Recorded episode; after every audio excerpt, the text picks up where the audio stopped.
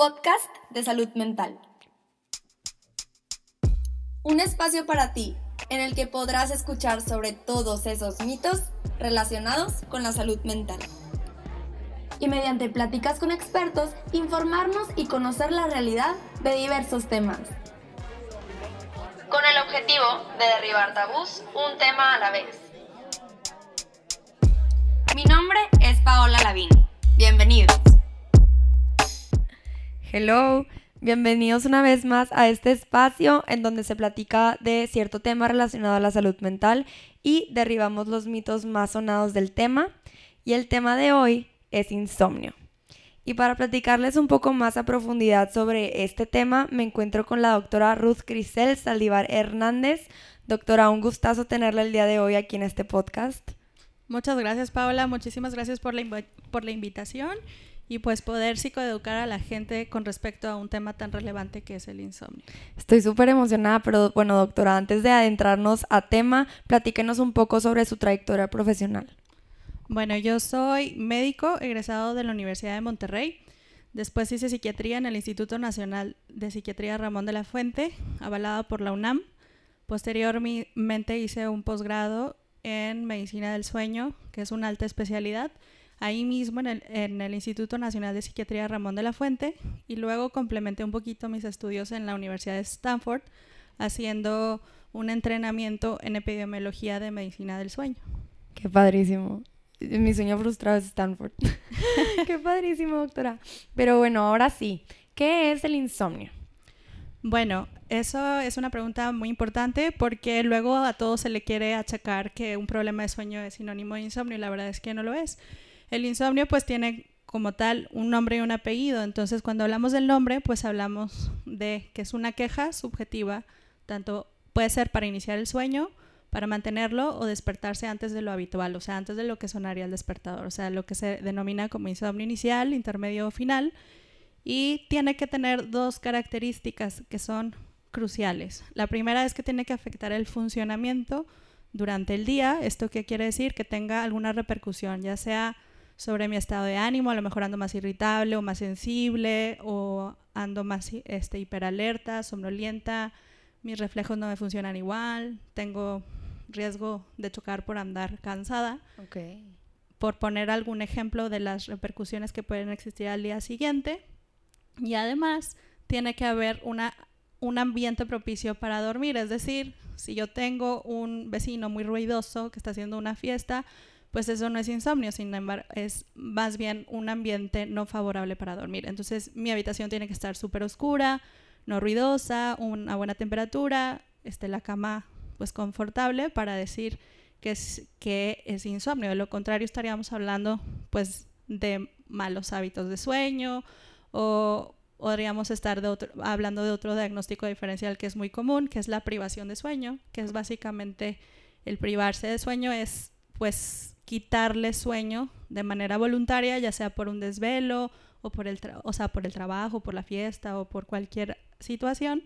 Y también es importante diferenciarlo de los dormidores cortos, porque hay gente que por su naturaleza biológica pues necesitan pocas horas de sueño y eso es normal para ellos, pero no tienen una repercusión, por ejemplo, en el funcionamiento. Wow, ¿y consideraría que es un trastorno común? Uy, sí, es súper, súper común. Sobre todo afecta más a la población adulta y podemos esperar que aproximadamente el 33% de la población adulta va a tener síntomas de insomnio en algún momento de su vida, o sea que es muy frecuente. Siento que, o sea, el dormir es una parte crucial de, de, ser una persona sana, del bienestar integral, pero casi no se escucha, como siempre es come bien y hace ejercicio, pero no se habla mucho de esta parte importante que es también, pues, tus horas de sueño, respetan. Pues claro, eh, la medicina del sueño pues es una, digamos, una disciplina relativamente nueva, o sea, las fases del sueño pues se descubrieron hace como unos 33 años. Imagínate que el sueño REM se descubre en 1985, entonces pues es un territorio muy fértil para su investigación, entonces bueno, todavía nos falta mucho por descubrir, pero pues los que nos dedicamos a esto pues tenemos como nuestro objetivo poder sensibilizar a la gente y ni siquiera un adulto mayor es normal no dormir bien, ¿no? Porque luego lo, lo vemos como que algo muy "Ay, normal. Mi abuelito no duerme, ay, pero ya está grande y pues Sí. eso no es normal tampoco. Sí, porque pues usted platíquenos, ¿por qué es tan importante dormir? Bueno, pues por un montón de cosas, o sea, imagínate que es un tercio de la vida lo que tú pas deberías de pasar dormida y, pues durante la noche principalmente tú estás conservando y ahor- ahorrando la energía que pierdes durante el día. Luego, algo muy importante es que nos ayuda a restaurar los sistemas neuronales, entonces entre neurona y neurona hay una buena transmisión de los neurotransmisores, entonces eso ayuda un poquito con la regulación tanto de las emociones, del aprendizaje, del juicio, de la capacidad de concentrarse, de la memoria, pues un montón de cosas que nos hacen ser pensantes, ¿no? De lo que nos hace diferentes a los animales. Okay. Nos ayuda además a regular nuestros ritmos hormonales. Por ejemplo, algo muy interesante que seguro que quien nos esté escuchando aquí va a parar las antenas. Durante la noche se regulan las hormonas del apetito. Imagínate grelina, leptina. Entonces las personas que no duermen bien se van a despertar con más ganas de comer carbohidratos, grasas. Sí. Entonces eso pues no ayuda a quienes quieren bajar de peso. sí, wow. No tenía idea. Y algo que es de lo más novedoso, donde hay ahorita mucha apuesta en la investigación y ya hay bastante asociación, es que hay un reforzamiento del sistema inmunológico. Entonces, ya se ha visto en estudios, por ejemplo, que hay hasta dos veces más posibilidad de padecer cáncer en quienes no duermen bien. Y en las mujeres está vinculado con el cáncer de mama y en los varones con el cáncer de próstata. Entonces, bueno, no es una cosa a la ligera, ¿no? Definitivamente no. Este, y a lo mejor ahorita la gente que nos que está escuchando y que sabe que este es un podcast de salud mental se estaría preguntando como, bueno, o sea, ¿cuál es la relación entre el sueño o dormir y la salud mental? Como que uno pensaría que es algo meramente médico. Pues considerando que la psiquiatría también es una rama de la Sí. medicina y no, no lo vamos a ver como un oscurantismo ni nada por el estilo, pero este, bueno, pues necesitamos, como, como te platicaba ahorita, o sea, necesitamos esta regulación de neurotransmisores, entre ellos, pues los que más escuchan, serotonina, dopamina, noradrenalina, glutamato, todo eso, ayuda a que estén mejor, este, regulados cuando dormimos mejor. Entonces, evidentemente, ya hay estudios, este, bastantes, que vinculan esta asociación entre no dormir bien y la aparición, por ejemplo, de un episodio depresivo mayor. Pero por lo general va así. Los, los pacientes que experimentan un cuadro de ansiedad van a experimentar insomnio en algún momento y el insomnio a su vez va a repercutir en esta parte emocional donde se repercute el estado de ánimo llegando a un cuadro de un episodio depresivo mayor y ese a su vez pues realimenta a la parte de la ansiedad y es como Un ciclo. un ciclo vicioso, exacto. Y corrígeme si estoy equivocada, pero creo que alguna vez escuché que el no dormir puede incitar o detonar algún tipo de trastorno mental, como por ejemplo la bipolaridad, la falta de litio, o sea, el no dormir. No sé si, no sé si es algo real o no, pero es algo que he escuchado. Pues mira, en pacientes que ya tienen como tal el diagnóstico de trastorno bipolar, sí se ha visto que uno de los síntomas como premonitorios que van a detonar un episodio, por ejemplo, de manía o hipomanía, que es básicamente la elevación del estado del ánimo, Sí. este, es cuando empiezan a desvelarse o empiezan a dormir mal, deton puede ser lo que los lleve a detonar con este, con este episodio. Y, pero ya entrando al episodio como tal, esto también es algo importante de diferenciar. Los pacientes que, presentan un episodio de manía o hipomanía no presentan como tal insomnio. Empiezan a tener menos requerimiento para dormir, entonces se le conoce como una disminución de la necesidad de sueño.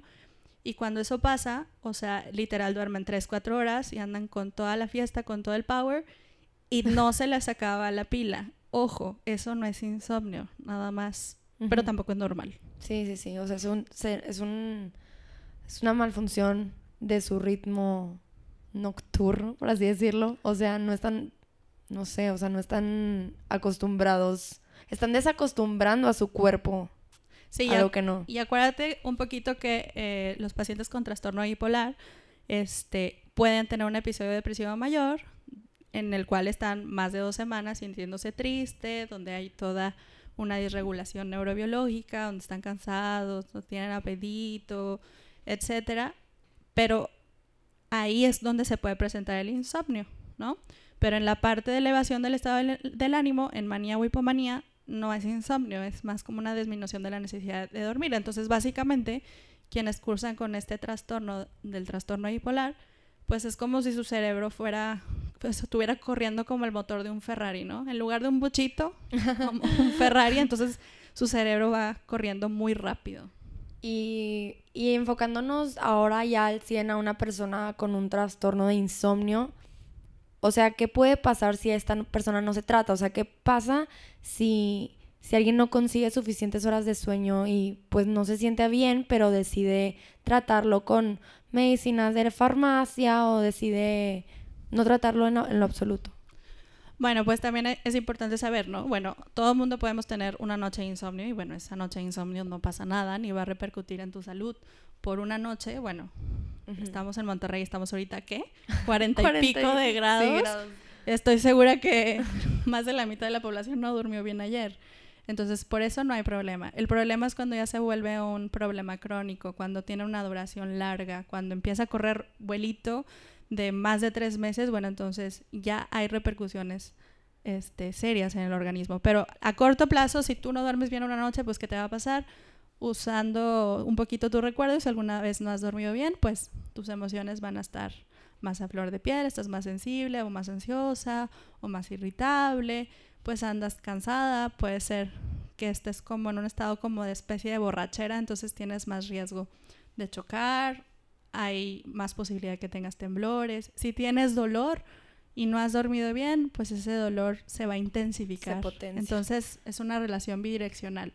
Aquí hay algo importante que también quiero señalar. Las personas que no duermen bien pueden llegar a presentar alucinaciones. De Entonces, verdad. De verdad. Wow. Entonces, no porque una persona tenga alucinaciones, luego, luego vamos a querer decir que tiene esquizofrenia, ¿verdad? Okay. Entonces, cuando no dormimos bien, por esta hiperexcitabilidad neuronal, disminuye el umbral convulsivo y puede la persona experimentar, eh, ver cosas que no existen, escuchar cosas que no existen, incluso sentir cosas que no existen. Eso es importante. Wow. Pero a largo plazo, Paula, este, pues se deteriora el sistema inmunológico, tienes más riesgo de algún padecimiento, pues como cáncer, por ejemplo, diabetes, obesidad, hipertensión arterial, riesgo de cardiopatía. Bueno, pues tú ponme un trastorno yo te diré si sí lo causó o no. Sí, no, aparte siento que es súper importante porque el sueño se ve reflejado en todas las áreas de tu vida, no solo en cómo te sientes, pero sino tu eficiencia en el trabajo, cómo estás en tu relación con tus amigos, en tu familia, en si eres eficiente, si eres productivo. O sea, entonces siento que puede repercutir, o sea, va mucho más allá de, ay, hoy no dormí y me siento como enojado. No, o sea, te va a afectar, o sea, y a veces no pensamos como que, ay, a lo mejor la raíz es que no estoy durmiendo bien. A lo mejor siempre lo atribuimos a, a cosas externas cuando no, no estamos viendo que, pues no nos sentimos bien, porque pues tuvimos que haber dormido ciertas horas. ¿Cuántas son las horas que se recomienda? Que un adulto duerma? Ah, bueno, eso también es muy variable. Este, el numerito mágico que todo el mundo sabe son ocho horas, ¿verdad? Pero eso se sacó de una encuesta que se le aplicó a un millón de personas que dormían bien y se les hizo la pregunta, oye, ¿con cuántas horas de sueño tú duermes bien? Y por cuestión de estadística, la mayoría dice ocho horas, otras menos siete, y ya hay otras menos que dicen seis, cinco, otras por el otro lado, más desafortunadas, nueve, diez. Entonces, ¿Cuántas horas de sueño yo necesito para estar bien? Yo siendo adulto, ojo, porque conforme la edad es diferente los requerimientos en un niño, en un adulto, pero yo siendo adulto, pues lo que más o menos espera es 7, 8. Pero tengo que tener cuidado en cómo no obsesionarme con ese numerito, porque a lo mejor ese día mi cuerpo tuvo un requerimiento menor de horas de sueño y listo, mientras yo funcione, ¿no?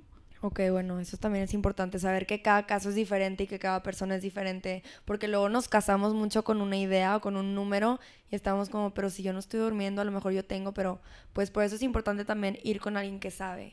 Y hago ese énfasis porque son de las cosas que más mis pacientes que no han dormido durante mucho tiempo O sea, quieren llegar a ese objetivo. Entonces, desde ahí empieza uno a hacer como una intervención al hablarle sobre educación del sueño, decirles, a ver, esto no es así, esto es así, etcétera. Sí, bueno, este doctora, nos tomamos aquí antes de empezar el podcast, este nos tomamos un ratito personitas para investigar algunos mitos sobre el insomnio.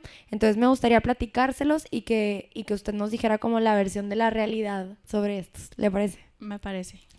El primero dice, el cerebro no está activo mientras dormimos. Error, completamente un mito. No, no es como que se apaga el switch y listo. No, nuestro cerebro sigue igual teniendo conciencia, pero es una conciencia diferente a la que tenemos cuando estamos en vigilia. Eh, sigue habiendo una actividad eléctrica en el cerebro y nosotros, bueno, tenemos cuatro fases de sueño.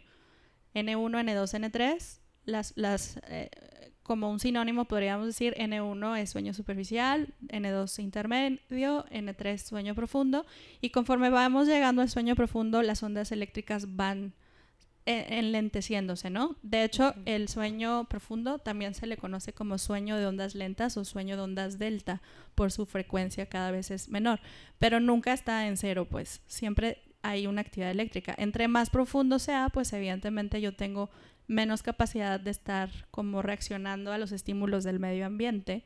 Este, y bueno, el sueño REM, el, este se llama el sueño paradójico porque es una actividad muy similar a la que es sucede cuando estamos despiertos.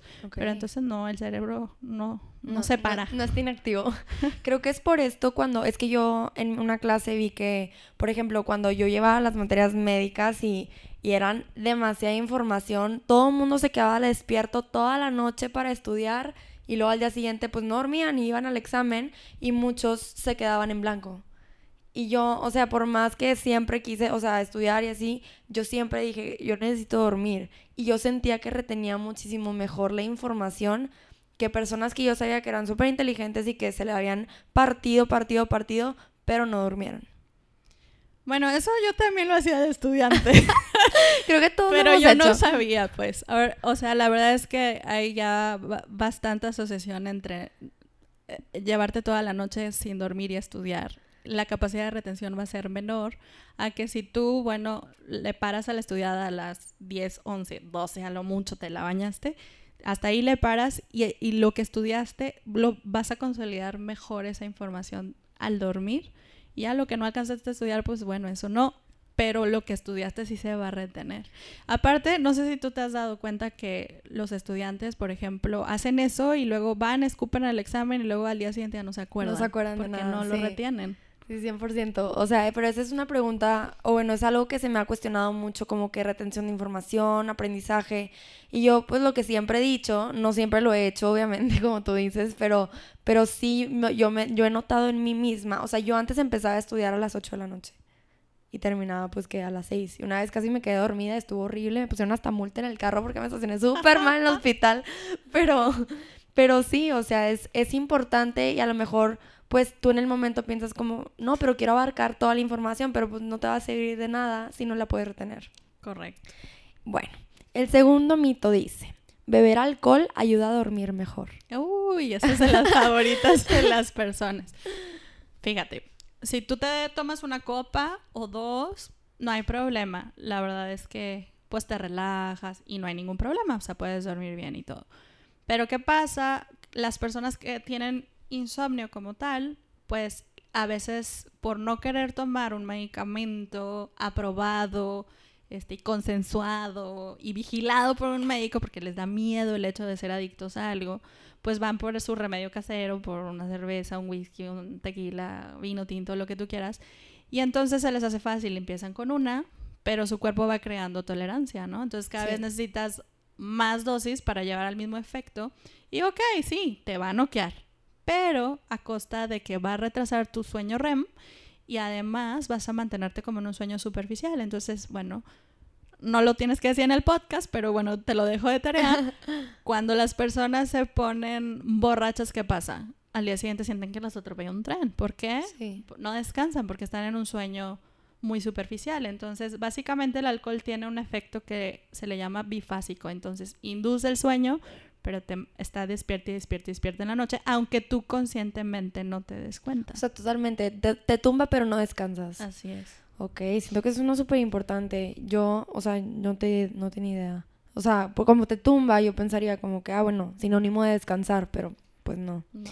El tercero es, ser capaz de dormir en cualquier momento y lugar es signo de buena salud. Pues no, fíjate que, o sea, a la reversa del insomnio hay otro rubro de padecimientos que después ya tocamos más a fondo, que son las hipersomnias, ¿no? O sea, dormir demasiado, demasiado, demasiado, este, pues no es como tal algo saludable, pero también puede haber pues algún padecimiento como hipotiroidismo o algún trastorno respiratorio asociado al dormir como la apnea del sueño, que también ya hablaremos de eso más despacio, que igual, o sea, hace que el sueño sea tan superficial que al no aterrizar al sueño profundo, pues durante el día tú tienes sueño tanto, tanto, tanto que literal te puedes dormir sentado en una sala de espera y pues no, no es, sin- no es sinónimo de... Sí, esto Salud. yo lo sé de primera mano porque creo que ya te había platicado que tengo tiroiditis de Hashimoto's, que es como un tipo de hipo. Ah, no, no sabía. Bueno, sí, entonces antes de que yo estuviera medicada con mi endocrinólogo, pues yo me bañaba, salía de mi casa súper bien, llegaba al TEC, me sentaba y ya estaba muy fatigada, o sea, ya estaba súper cansada. Y yo, no, pues es que efecto TEC, pues es lo normal aquí, todos estresados, todos súper cansados, pero no, o sea, y fue de puro rollo que, o sea, yo fui acompañando a mi mamá porque ya tenía hiper y me ve el doctor y me dice, ¿y tú? porque tengo la tiroides inflamada, entonces se puede observar y ya me hizo muchísimos estudios, total salí súper mal del rango de, de adecuado al que debería ser mi, mi hormona tiroidea, entonces pues sí, una vez que me empezaron a medicar ya me sentía un poquito más activa, antes no podía ni correr ni un K y ahorita te corro 5 y súper bien, o sea, entonces... Pues sí, eso es también algo que yo consideraba como que qué peligroso que consideres tu normal sentirte mal. Y fíjate, quienes normalizan eso, por lo general son los pacientes que tienen insomnio y quienes tienen pareja dicen, doctora, mi esposo, qué envidia, se puede quedar dormido en el sillón leyendo el periódico y yo que no puedo dormir y yo, no, no, no, a ver, espéreme tantito, su esposo, quién sabe, sea normal. Ajá. Este, hay que explorar porque a lo mejor usted lo está pensando que es algo normal, ¿verdad? Qué padre, qué envidiable, pero quién sabe. Sí, no, era un estado de constante cansancio, era, era horrible, la verdad. Pero ya, todo bien. Uh. Este, bueno, el cuarto mito dice, eh, los adultos solo necesitan cinco horas para una buena salud, o sea, cinco horas de sueño para tener una buena salud. Pues no, este, toda la investigación que se ha hecho al respecto entre la asociación de las horas de sueño y, y la salud física eh, han reportado que dormir cinco horas o menos es eh, predice el riesgo de una enfermedad, ya sea metabólica, cardiovascular o inmunológica. Entonces, eh, dormir porque no me alcanza el tiempo, porque los niños, porque el trabajo, porque necesito ser muy funcional. Hay gente que donde más sacrifica este su tiempo es en el sueño, en lugar de sacrificar en el Facebook o cosas así, Sí. lo sacrifican ahí y ojo porque eh, pues Sí. es un riesgo para la salud. Ay, no tenía idea. ¿Qué, qué onda? Llega a dormir. a dormir. este, el siguiente es, siempre es, de- es mejor dormir más si es posible. Este, dormir más si es posible. Mm, me imagino que eso se, refiere como a las compensaciones de sueño, ¿no? Entonces, Sí. clásico, de lunes a viernes, yo me de- duermo 5 o 6 horas, llega el fin de semana y me duermo 10, por poner un ejemplo, a lo mejor me lo exagero, pero, pero no, o sea, esas compensaciones lo único que hacen es que yo estoy mandando un mensaje inconsciente al cerebro en donde eh, estoy validando como un doble mensaje, ¿no? Entonces, cuando llega el lunes, pues si yo ya tengo algunos factores de riesgo para padecer insomnio, pues puede que eso que lo vaya detonando, ¿no? Entonces, Como que malacostumbras el ciclo que tú... tu ritmo Ajá. regular de sueño, exacto. Sí. Entonces, esa inconstancia pues no es positiva. Wow, increíble. No sabía nada de esto. Qué bueno que estás aquí, doctora, porque... este, ese es súper interesante que yo no tenía idea tampoco, no sabía nada. No importa en qué momento del día duermas. Ah, bueno, este, aquí sobre todo enfocado a la gente que trabaja de noche. Este, muchos pacientes me han dicho, bueno, doctora, pues ¿qué hago? Pues si yo trabajo de noche, ¿y cómo le hago con el trabajo? Y bueno, pues la verdad es que hay también mucha evidencia entre la gente que trabaja de noche rinde menos que la gente que trabaja de día. Y no solamente en el rendimiento, sino también hay un, hay un vínculo o una relación con eh, algún problema en la salud, ¿no? Entonces pueden desencadenar un problema eh, del ciclo circadiano, que quiere decir la regulación que yo tengo con mi ciclo biológico en relación a las 24 horas. Y cuando se me ocurra cambiar de trabajo, mi, mi, horario puede que se voltee, una cosa así. Y la verdad es que en nuestro ciclo circadiano hay ciertas horas donde se secretan ciertas hormonas, donde, por ejemplo, el cortisol a las 6 de la mañana, este, la temperatura corporal es más bajita entre las 2 y las 4 de la mañana. Entonces, si yo lo modifico, pues mi cuerpo está haciendo, digamos, como un estrés físico muy importante. Entonces, lo estoy sometiendo a mucho estrés y pues riesgo para la salud también. Esto pasa cuando es el típico jet lag. Ah, bueno, el jet lag es algo momentáneo. Sí, sí, sí, obviamente, pero es como si la persona estuviera forzando a su cuerpo a un jet lag o sea, aunque la persona no lo resienta, ajá, o sea, su cuerpo está como que qué onda. Ok, wow.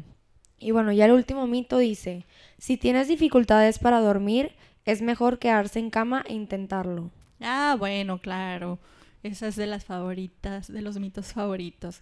Sí, tiro por viaje, los pacientes que llegan a mi consultorio y no pueden dormir, este, les haces esa pregunta de que cuánto tiempo están en cama y cuánto tiempo de ese tiempo que están en cama están dormidos, ¿no?